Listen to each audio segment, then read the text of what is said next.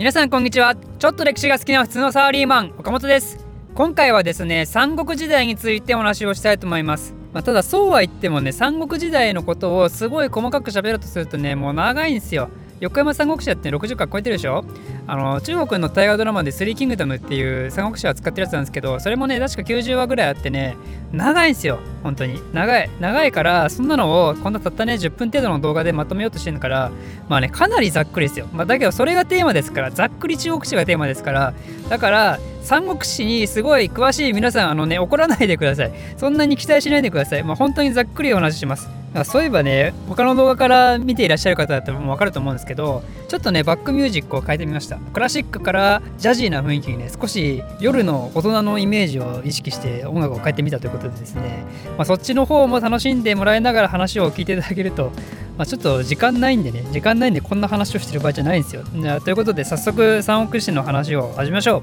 う。前回ですね、漢の腐敗化によって国内がボロボロになって黄金の乱が起こったって話をしたと思うんですけど、その黄金の乱に始まる中華の動乱によって、この後権力争いがね、どんどんドラム化していくんですよ。でそれによって漢王室の権威っていうのは完全になくなって漢王朝の命はもう風前の灯火状態なんですよねでそんな中で未来の中国の運命を左右するね3人の男たちがこの後激突するわけですよ。1人目はですね曹操という人物。彼は後の義の国の基礎を作った人で漢王朝創始者の劉邦の側近の末裔なんですよね。でおじいちゃんは宦官で父親は漢王朝の重臣っていうまあ漢王朝にね本当に長らく使える立場なんですけどだけどこいつは超合理主義者だからこの曹操自体は。だから漢王室の復興っていうのはおそらく彼の最終目的としてはね頭になかったと思うんですよね。もう一人は蜀の劉備。彼はですね自称六代目慶帝の末裔でちなみに五冠を最初に作った後武帝も自称慶帝の末裔なんですよね。まあ、そうやって言うぐらいだから劉備はですね漢王朝の再興を狙うわけですよ。で最後の一人は呉の孫権。呉っていうのは当時のコートエリアってとこで発展したはっきり言えば新興グループです。彼はね曹操とか劉備に比べて一回り若いんで、まあ、お父さんとお兄さんの時代がねその劉備と曹操の時代と一部バッティングして変わるんですけど、まあ、その2人がしこしここう作り上げてきたその5の土台を引き継いだと。でちょっと中身を説明する前にそもそも三国志って何よっていうところで三国志っていうのはですね2種類あるんですよ。一つは歴史書としての三国志でもう一つは小説としての三国志。それは三国志演義というやつなんですけど大体この三国志演義の方がイコール普通の三国志の理解になります。だから有名なエピソードとかあるんですけど大体それは小説の作り話なんですよ。三国志演義っていうのはこの三国時代のずっと後の明っていう時代に出るんですよね。まあ明の時代のことはまた後日動画で説明しますけど三国志演義は蜀の劉備を主人公にしてるんですよね。なんでかっていうと明は漢民族の国家でその明の前の時代はね元っていうモンゴル人に支配をされてたんですよ。モンゴル人支配のところから漢民族が国を中華を取り返したっていうところでだから漢民族のねエスニックナショナリズムみたいなのがすごい盛り上がってた時代なんですよ。でそれで中華って言ったら進化漢だったじゃないですか。で漢民族っていうのはもうつまり漢のイメージなんですよ。だから漢王朝の最高を目指す劉備が大人気だったんですよねこの時はね。それに対して義はすごい悪く書かれるんですけど、まあ、曹操はね幼い漢の皇帝を利用してで自分の国を作り上げた悪いやつみたいなイメージがやっぱあるんですよ。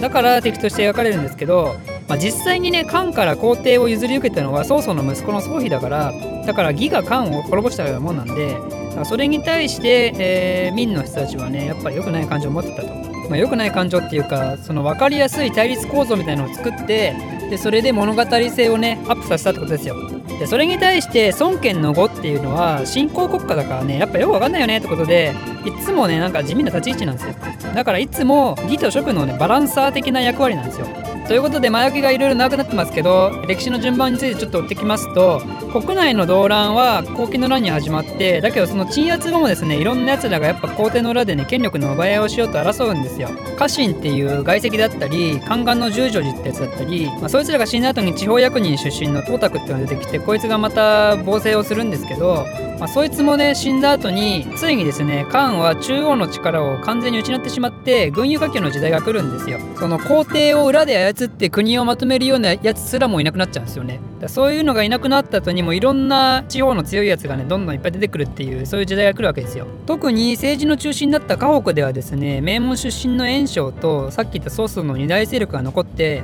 最終的にこの2人が関東っていう場所で戦って曹操が勝つと。これによって曹操が家屋一体の覇者になったわけですよ。当時の中国の中心はやっぱり家屋ですからこの家屋を抑えるっていうのはものすごい大きな意義があったわけですよ。まあ、やっぱりねここを持ってる人が次の中国のリーダーになり得る可能性が一番高いと。でそれの立場になったのが曹操だったんですよね。この時孫権何したかというとまだ18歳とか19歳とかそんぐらいだったんですけどこの時にはもうお父さんも死んででお兄さんもちょうど死んだぐらいでだから家督を引き継いだばっかりだったと。で家督を引き継いだ孫権はですねコートエリアの開発を進めてそれで自分の領域をねしこしこどんどん拡大してったんですよ。だからまあ彼は地味だったけど頑張ってたと。じゃあその頃劉備は何をしたかというと劉備はですね自分の領土もなくふらふらあっち行ったりこっち行ったりねもう全然大したことしてないんですよ。だけどこいつはあの劉氏の末裔とだけあって漢を一番最初に作った劉邦と同じくねコミュ力お化けでなんかすごいやたら人に慕われるんですよ。だから強いやつらがねこの劉備のもとに集まってくるんですよね。その中には有名な関羽とか張飛とか張雲とかいてでこいつらはね個人個人の武力としてはものすごく強いんですよ。もう国を代表するレベルで強いはずででそういうのが集まってる集団だからいわばねもうレアル・マドリードみたいなもんなのにじゃあなんでねこんな今いろんな場所をふらふらふらふらなんかすごい苦しい思いをして歩いてんだってなんでこんな貧乏な暮らしをしてんだってことでずっとね悩んでたんですよ。なんでなんで俺ら銀河系組んだのになんでこんな臭い飯食ってんのみたいなね。やっぱねこいつらね強いんだけどね頭悪かったんですよ。頭悪かったんですよね強いけど。ということで彼らに必要だったのはその才能をねその武力を遺憾なく発揮させるそれをね采配する人物だと。監督者だと。だから彼らにはねブレーンが必要だったんですよね。ということでこの時に巷で頭いいってことで有名だった諸葛亮っていう人をね3個の例っていうので迎え入れたんですよ。だからもうお願いお願いお願いって感じで、え、呼んでやっと来てくれたと。でそれで劉備の仲間になった諸葛亮が最初に劉備の話を聞いて思ったのが正気ですか？本気で曹操倒すんですか？そちょっと曹操強すぎますよってことでとりあえず家屋を曹操が持ってるでしょ？で右下の方は今孫権のグループが持ってるからじゃあこの左下ねなんかしょぼいやつらしかいないからこの左下をまず取りましょうと。でそれで天下を3分してでそれでチャンスを見つけてから曹操倒しましょうってことをね提案したんですよ。これがいわゆる天下3分の計ってやつなんですけどだけどその左下の方を取る前にも、まあ、ちょっと一回曹操をねなんとかせなあかんってことでまずじゃあこの右下のその地味な集団と一回手を結びましょうってことで孫権と一回組んでですね曹操と戦ったのがあの有名な石壁の戦いというやつです。これはですね諸葛亮とあと5の武将たちの大活躍によってね曹操軍相手にジャイアントキリングをしたんですよ。あのね私が思うにねこの戦いがね5が一番輝いた試合ですよ。5試合。5が一番輝いたあの瞬間ですよ。でこのまさかの負けに曹操はちょっとこれで勢いを落としてですね一回南下してこなくなったのを月に劉備が左下の方をゲットしたと。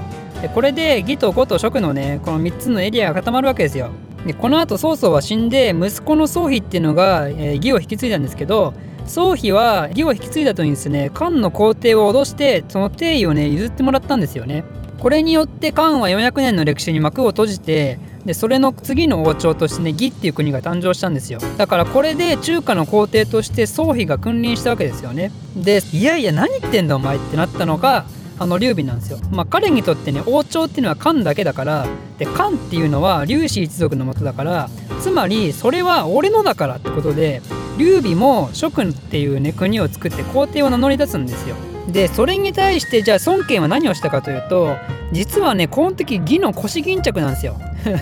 宗妃が皇帝認めますってことで ついでにあの諸侯の例を取ってもらって五王に封ぜられるんですよ。だからつまり義の宗妃と呉の孫権は諸侯と皇帝の関係になってでお互いそれを認め合ってる状態だからこの時は形式上だけどだけど宗妃の手下なんですよ孫権は。なんでそんなことをしてるのかというと呉の孫権はですねこの時蜀の劉備とバトってたんですよ。その蜀と呉のその境目ら辺のところの領土を取り合いしてたんですよね。でその戦いの最中にですね劉備の右腕の関羽も殺しちゃってから職はめちゃくちゃ切れてるんですよ5に対して。だからそんな時にちょっと義から攻められると困るってことで義とはね仲良くするんですよ。こういう感じでなんかねちょっと前まで味方だったやつがすぐその後に敵になってその敵だったやつが味方になるみたいなね。やっぱその三者間の争いってねこういうのがあるんで面白いですよね。結局呉は蜀にこの後勝ってですねでその領土を確保した上で蜀と和睦したんですよ。ってことなんでもうわざわざ義の手下になる必要はないってことで孫権は義も職も皇帝がいるんだったらじゃあ俺だって皇帝になれるんだろうってことで孫権もこの後皇帝を名乗り出したんですよ。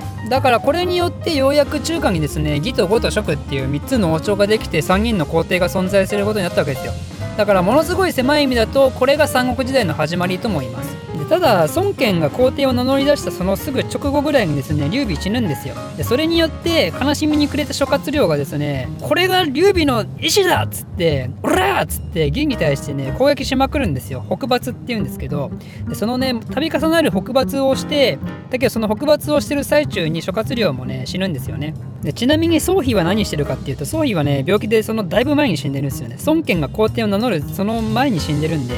だから宗妃もこの時にいないと。から劉備も死んでるし諸葛亮も死んでるし宗妃も死んでるしでこの後ついでに孫権も死ぬしね。だからもう最後の方にはねやっぱもう重要人物みんな死んでるからね。だから三国志の物語としては非常につまんないですよ。つまんないって言ったらあれだけどまあ面白くないですよね。でその銀に対する諸君の北伐はですね諸葛亮の弟子みたいなやつが出てきてそれをまた継続するんですけどだけど劉備の後継者は劉禅っていうもうねバカ息子だったからね結局何もできずに諸君は銀に降伏しちゃうんですよ。でこの後はじゃあ義と呉だからねもう地味な国なんかに勝ち目ないだろうってことで、えー、義の中華統一一歩手前ってとこでですねまさかの義が内部崩壊してたんですよ。義の重心だったね芝氏がね政権をぶんどってで義はこのままあっけなく終了しちゃったんですよね。それで義の次にですね秦っていうのを建国されてその秦が呉を倒して秦が中華を統一したということなんですよね。ということで三国志の物語性としてはですね最後の方はやっぱり全然あの面白いキャラ出てこないし最後の結末はじゃあ面白いのかって言ったら結末もなんかわけわかんない迷走してるようなあの打ち切り方をされてるからねだからね、まあ、三国志の話としてはやっぱり前半部分の方が断然面白いということで、えー、今回の話は以上にしてですね、えー、次回は、えー、そのシーンがじゃあどうなるのかっていうところについてまた説明していきたいと思います。この動画を少しでも面白いためになると思っていただいた方はいいねとチャンネル登録のほどよろしくお願いします。ではまた。